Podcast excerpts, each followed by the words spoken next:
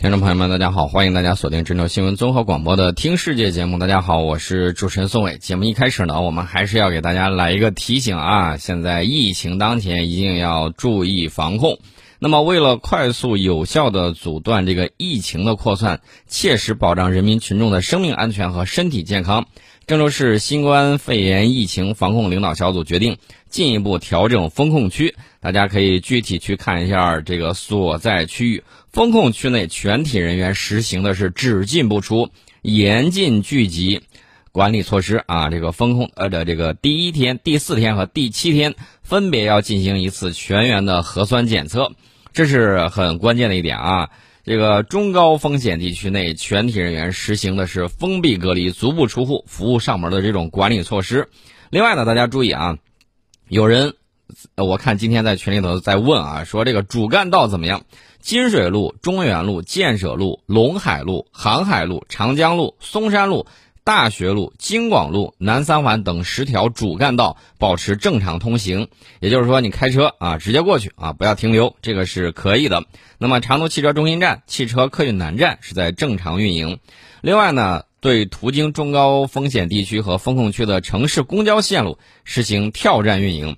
出租汽车包括网约车暂停跨城业务。在郑州市绕城高速以内（含新郑机场）运营，不得在中高风险地区和风控区运营。因工作需要进入中高风险区域、风控区的特种车辆正常通行。另外呢，大家也要注意啊，这个风控区之内的这个医疗机构呢，实施的是预约就诊、进院扫码、测温、戴口罩、查验四十八小时内核酸检测证明。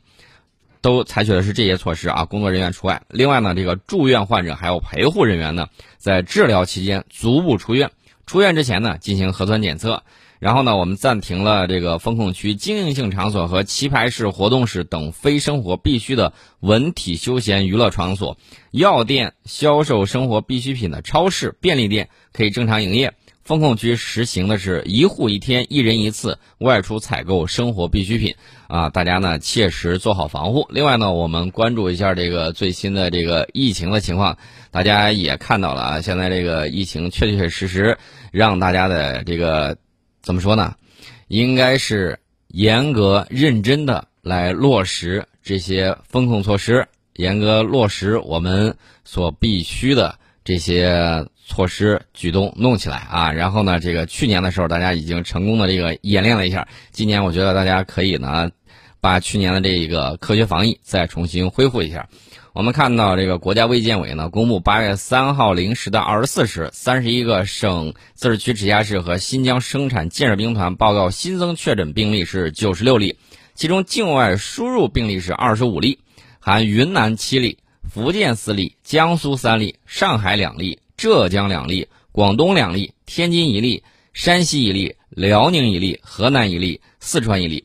本土病例有七十一例，啊，没有新增死亡病例，新增疑似病例两例，均为境外输入病例啊，这个都是在上海。那么当日新增治愈出院病例十三例，解除医学观察的密切接触者是一千二百四十四人，重症病例较前一日减少了三例，这是我们相关的这个情况。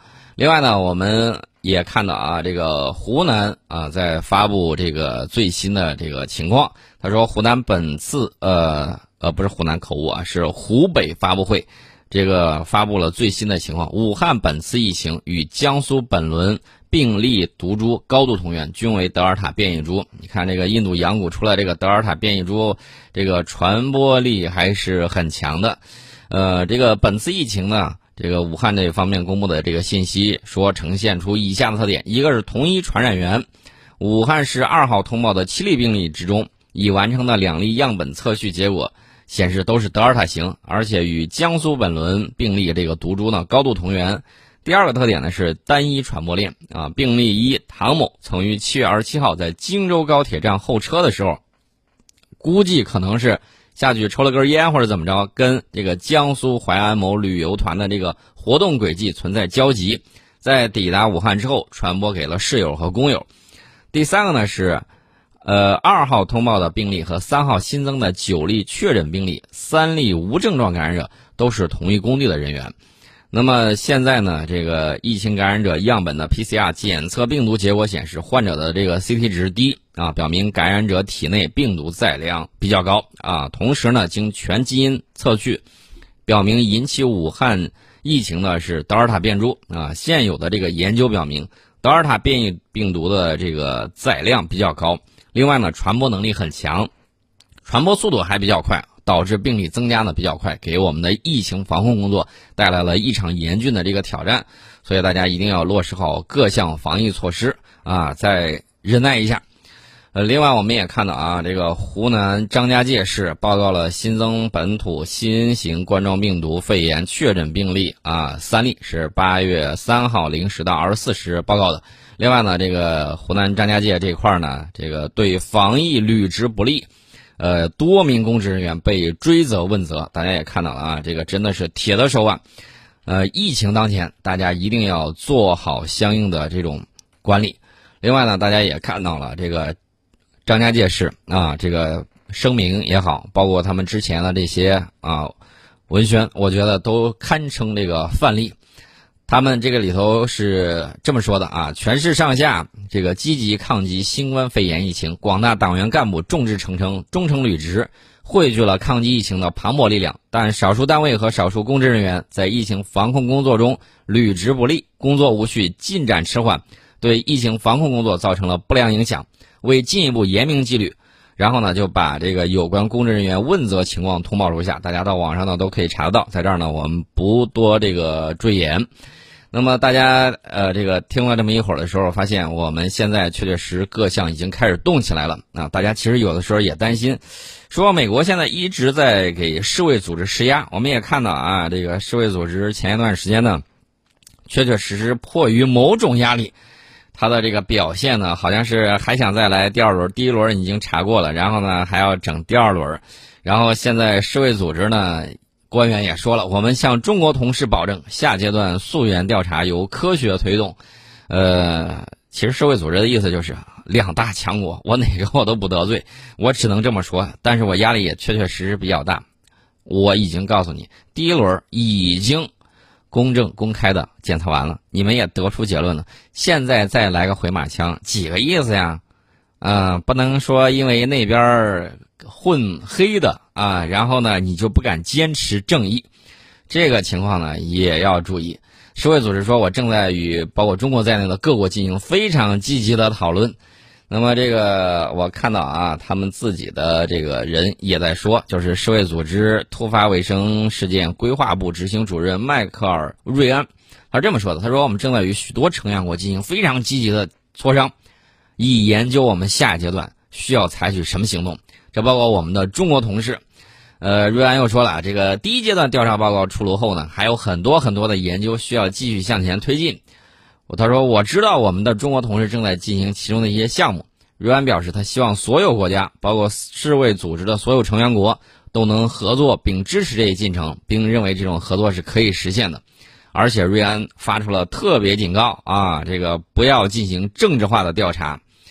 大家也看到了啊，这个美国肯定是施加压力了，不然的话，这个瑞安他不会这么说。瑞安说：“我们一开始就坚持这个原则，没有屈方，没有屈服于任何一方的压力，但愿能够坚持下去。”总干事一直在坚持讲讲证据，必不偏袒任何一方，努力达成我们都想实现的这种目标。这个东西呢，怎么说呢？大家看谭德赛的表现，你已经看到了啊。当全世界人民都开始逐渐怀疑德特里克堡的时候，他们就不怎么敢坚持实验室泄漏论了。大家是不是也看到有相应的这个情况？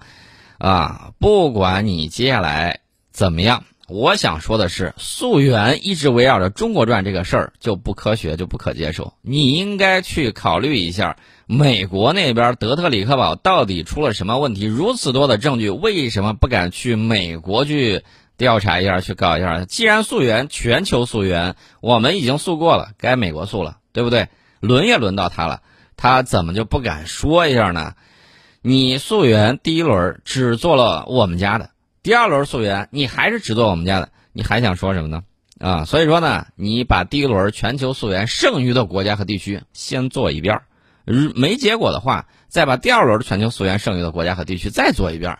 这些呢，都需要有中俄的专家参与。两轮做完了还是没结果，再说第三轮，否则你说啥都不好使。上阶段的溯源先把它进行完了再说，不能是这地球不只是只有我们中国一个国家，这个大家注意，还有美国，还有俄罗斯，还有其他国家，你都应该进行溯源啊，这是这么一个情况。那么另外呢，我再说一下美国现在这个情况呢，怎么说呢？呃，参议院这儿挺吓人的啊，因为美国国会山报这个有一个报道说。周一，也就是八月二号的时候，新冠病毒正式重返参议院。那美国到底是啥子个情况呢？美国共和党的这个参议员叫林赛·格雷厄姆啊，他当时呢在这个推特上就透露啊，说他新冠病毒检测结果呈阳性，要隔离十天，目前身体存在轻微症状。此前呢，格雷厄姆已经接种完成了这个新冠疫苗，他是。几个月以来，首个已知感染新冠的参议员，同时呢，也是首名打完疫苗仍感染上新冠的参议员。那么这个里头呢，有两种情况。第一种情况就是他真得了啊，然后呢，这个现在呢很不幸。还有一种情况是什么呢？大家还记得不记得董王去年那个操作？说他得了，然后没十来天他好了。啊，这可能是一种政治方面的这种考量啊，可能是为选举啊什么之类的加分啊，表示就是我身体很棒棒的，以后你们要是有什么事儿啊，没人来管，大家都歇菜的话，我还行，也有这方面的这种考虑在里头。然后呢，他说他从周六，也就是七月三十一号的时候啊，晚上开始出现类似流感症状，于是呢，他去看了医生。然后他从国会医医生那里得知，虽然已经接种完疫苗，但是他的新冠病毒检测结果仍然呈阳性，这是他自己说的。他说他感到自己的鼻窦感染了，而且呢有轻微的症状，将被隔离十天。他说很高兴我已经接种了疫苗，因为如果没有打疫苗，我不会感觉像现在这样好，症状会严重很多。说的跟你之前得过一样，你你咋知道之前是什么感受？没打疫苗是什么感受？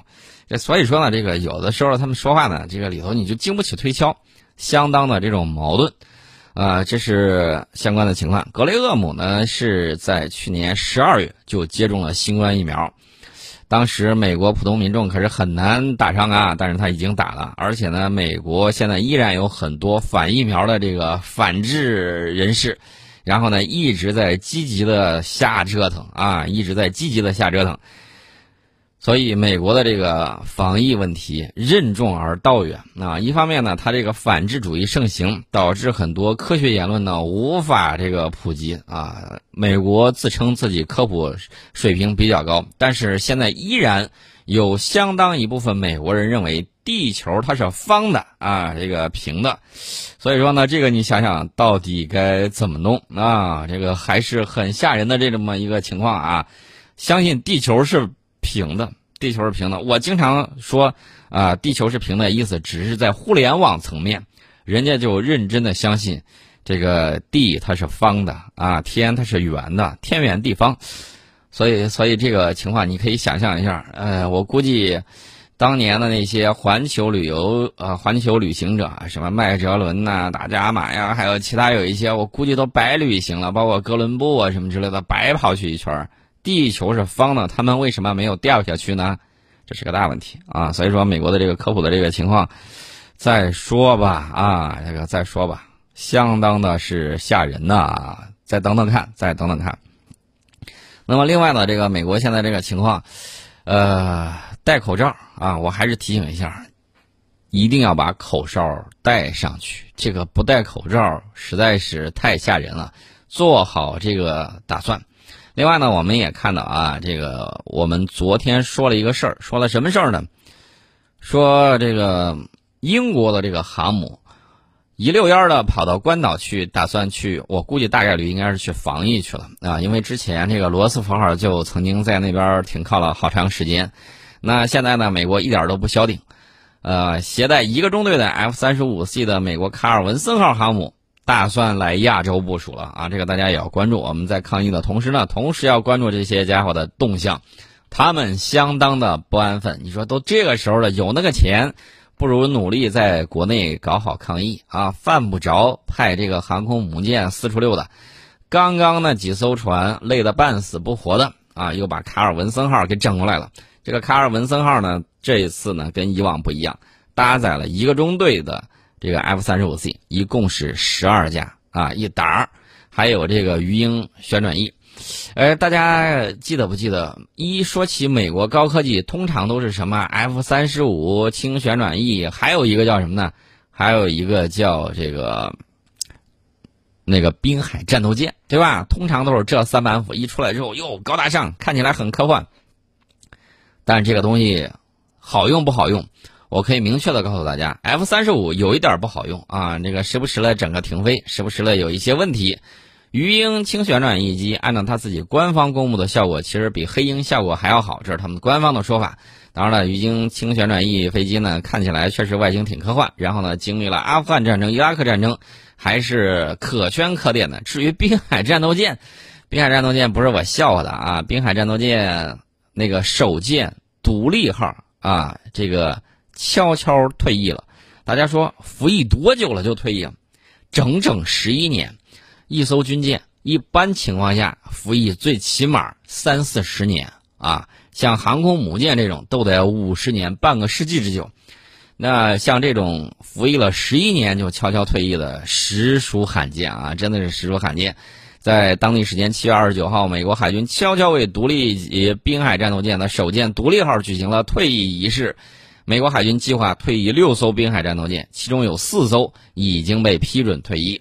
那么，在圣迭戈的海军基地，美国海军就进行了一个小规模的这个退役仪式。呃，这个退役仪式呢，有一个理由，说现在啊，由于这个公共卫生安全和限制，没有对公众开放。那么在仪式之上，美国滨海作战第一中队向美军交换了这个服役旗和海军旗，然后美国海军水面部队的指挥官罗伊·基奇纳中将呢宣布，美国海军独立级滨海战斗舰在服役十一年之后。正式退出作战序列，然后呢，当然了呢，他还是一顿夸啊，这个夸大家听了啊，你演讲的时候可以学习一下，但是实际上解决问题的时候，这个玩意儿屁都不顶啊！我说的虽然比较难听，但是事实。这个基奇纳中将是这么鼓励的，说没有你们的努力和经验，就不会有今天在世界各地部署的六艘滨海战斗舰，这艘。这些滨海战斗舰上的改进，很大程度上是源于航船员的经验和投入。这些财富将继续推动 LCS 级走向未来。呃，我告诉大家，滨海战斗舰没有未来，这是一方面。另外一方面呢，我给大家解读一下啊，什么叫没有你们的努力和经验，就不会有今天在世界各地部署的六艘滨海战斗舰。第一，大家听好数量是六艘。六艘滨海战斗舰，绝大部分在我们这附近啊，绝大部分在我们这附近。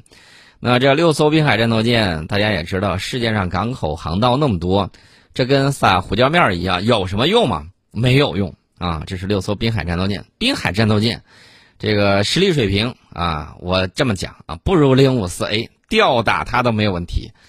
这是滨海战斗舰的这个作战实力。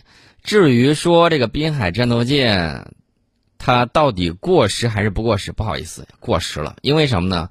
这个战略环境在发生巨大的这种变化，它的竞争对手在疯狂的下饺子，这些饺子它不香吗？当然很香了。所以说呢，这个滨海战斗舰论数量不行，论质量 有目共睹。滨海战斗舰的质量我就不多说了啊，大家也都看到了啊，相当的拉垮。这个首先是舰体寿命的问题，独立级滨海战斗舰呢采用了创新性的全舰铝合金。这就使得该舰的寿命相较其他军舰比较短，尤其是滨海战斗舰的前四艘服役舰艇——克罗纳多号、沃斯堡号、独立号以及自由号，这是这四艘舰的实验性质更为浓厚，因此暴露出严重的舰艇剩余寿命不足问题。其次呢，我还要给大家说一个问题，大家还记得不记得前几年？呃，我记得中东有一个土豪国家。大概是照着滨海战斗舰那个造型啊，整的很科幻，整了一个快速运输船。那个东西谁造的呢？美国给他造的啊，也是这种铝合金，全舰铝合金。结果呢，被拖鞋军发射了一枚反舰导弹还是什么玩意儿给击中了。击中了之后，顿时烧成了一个大红灯笼啊！我们学过化学的也知道，这个铝热剂啊，这个烧起来那是相当的温度高。然后这个全舰铝合金一旦受到重创啊，烧起来的话，那就没得救了。所以说呢，它这个舰体寿命还有安全的荣誉度的问题，我是要画一个大大的问号的啊，这是一个情况。还有什么呢？就是这个动力系统问题，自由级滨海战斗舰这个传动还有动力系统一直是问题不断。二零一五年年底的时候，自由级滨海战斗舰，呃，密尔沃斯号、密尔沃基号。在这个它的处女航之中，就因为动力系统故障被拖回基地。大家听好了，是处女航，就是第一次迈出船厂往这个水上走。结果呢，半道卡那儿了，然后呢，没办法，整了个拖船啊，拖拖拖拖拖又给它拖回来了。二零二零年十一月，装备第二舰队的自由级滨海战斗舰底特律号也因为传动系统故障被拖回港口。呃，这是相关的这个情况。所以我们再回到。这个基奇纳中将说的那番话，说这些滨海战斗舰上的改进，很大程度上是源于船员的经验和投入。换句话说，这些船员太天天在抱怨这什么破船呢？这儿坏了那儿得修，不是我们天天在这儿给你扛着，这船早都该扔了。啊，这也就是这些滨海战斗舰上的改进，很大程度上是源于船员的经验和投入的原因。啊，明白了吧？然后基奇纳中将还说，这些财富将继续推动。这个啊，独立级滨海战斗舰走向未来，我想知道，都退役那么多了，你还走向什么未来啊？啊，都退役那么多了，你往哪个未来走？往坟场走吗？啊，我觉得这个应该是大概率的单程票啊，这个咱就不管它了。美国海军目前拥有十九艘滨海战斗舰，今年就要退役六艘，你跟我说他们的未来在哪里？不清楚啊。由于采用了这个全新呃全新的这个船体和动力系统，这个独立级滨海战斗舰和自由级滨海战斗舰在服役过程中暴露出来不少问题啊，呃，关键一点就是甭管它这儿问题那儿问题，它滨海战斗舰固有的武器系统配置过低的问题，也促使美国海军倾向于退役这些船。滨海战斗舰仅仅装备五十七毫米舰炮和海拉姆近程防空导弹，本来它是对付什么呢？对付空潜快里面的那个快艇的，啊，它本来是对付导弹艇的。哎，这么一说，大家就明白了。在上个世纪九十年代的时候，我们的这个驱逐舰各个方面都不足啊，搞的就是这种空潜快啊。所以说呢，他觉得我用滨海战斗舰速度比你高，压制住你没有问题。但是他万万没想到的是，我们的这种井喷式的这种发展。所以说，这个滨海战斗舰呢，不得不退役，因为它在战场上就是个活靶子。呃，跑它是跑不过这个反舰导弹的，它躲啊，它也躲不过来自天上水下的各种各样的这种侦测，所以说呢，这个滨海战斗舰实在是不太好用啊，如鸡肋一般，食之无肉，弃之有味。国会老爷们就很不愿意啊，说凭什么我花了这么多银子，它就不管用了呢？然后美国海军上将麦克吉尔迪。去年在有一次采访的时候，告诉媒体说，升级前四艘滨海战斗舰需要二十五亿美元，二十五亿美元。告诉国会老爷们的意思就是，你花这些钱不如造新的星座级护卫舰。美国国会这个讨论来讨论去，等到拜登上台之后，终于同意了美国海军的滨海战斗舰退役计划。在五月二十八号的时候，拜登政府向国会提交的二零二二财年国防预算案中，美国海军计划退役四艘独立级和自由级滨海战斗舰。此外，美国海军还计划在二零二二财年进一步退役底特律号和小石城号，这是 LCS 级滨海战斗舰之中的 LCS 七和 LCS 九。呃，然后呢，美国国会随后批准了额外的二百五十亿美元军费，用于维持提康德罗加级巡洋舰，啊，但是依旧同意了退役四艘独立级滨海战斗舰。所以那个中将说啊，这个走向未来，你听听就得了啊，鼓励一番。呃，这个演讲的时候很好用啊，但是经不起细推敲啊，因为什么呢？事实胜于雄辩啊。但是人家的这个语言技巧，大家可以学习一下啊。练习一下怎么更好的这个说话哈，这个还是有用的啊。这是相关的那个情况。那么我们再看一下啊，还有其他一些问题啊。刚才我们说到的这个舰体寿命问题，其实超级大本营啊，大家还有印象吧？这个论坛在的时候，有人说过一个段子啊，说鹰将摸着兔子的零二二导弹艇的全舰铝合金尾巴也大胆的上了滨海战斗舰，结果。兔子零二二艇的全舰铝合金寿命问题全靠吊车吊上岸，全身冲淡水洗白白保养。然后鹰将回头只好看着自己两千七百八十四吨的这个舰体在那儿咒骂 啊，没办法，吊不起来，这比较重啊，这个洗一回不好洗。这是一个段子啊，听听就得了。这个玩意儿大家还记得不记得？美国的宣传部门是怎么去吹捧的？吹得跟外星科技一样，咋就不用了呢？外星也很科幻的啊，这个计划实在是赶不上变化呀。谁让某个假想敌发展的太快了呢？印度说不错，正是在下。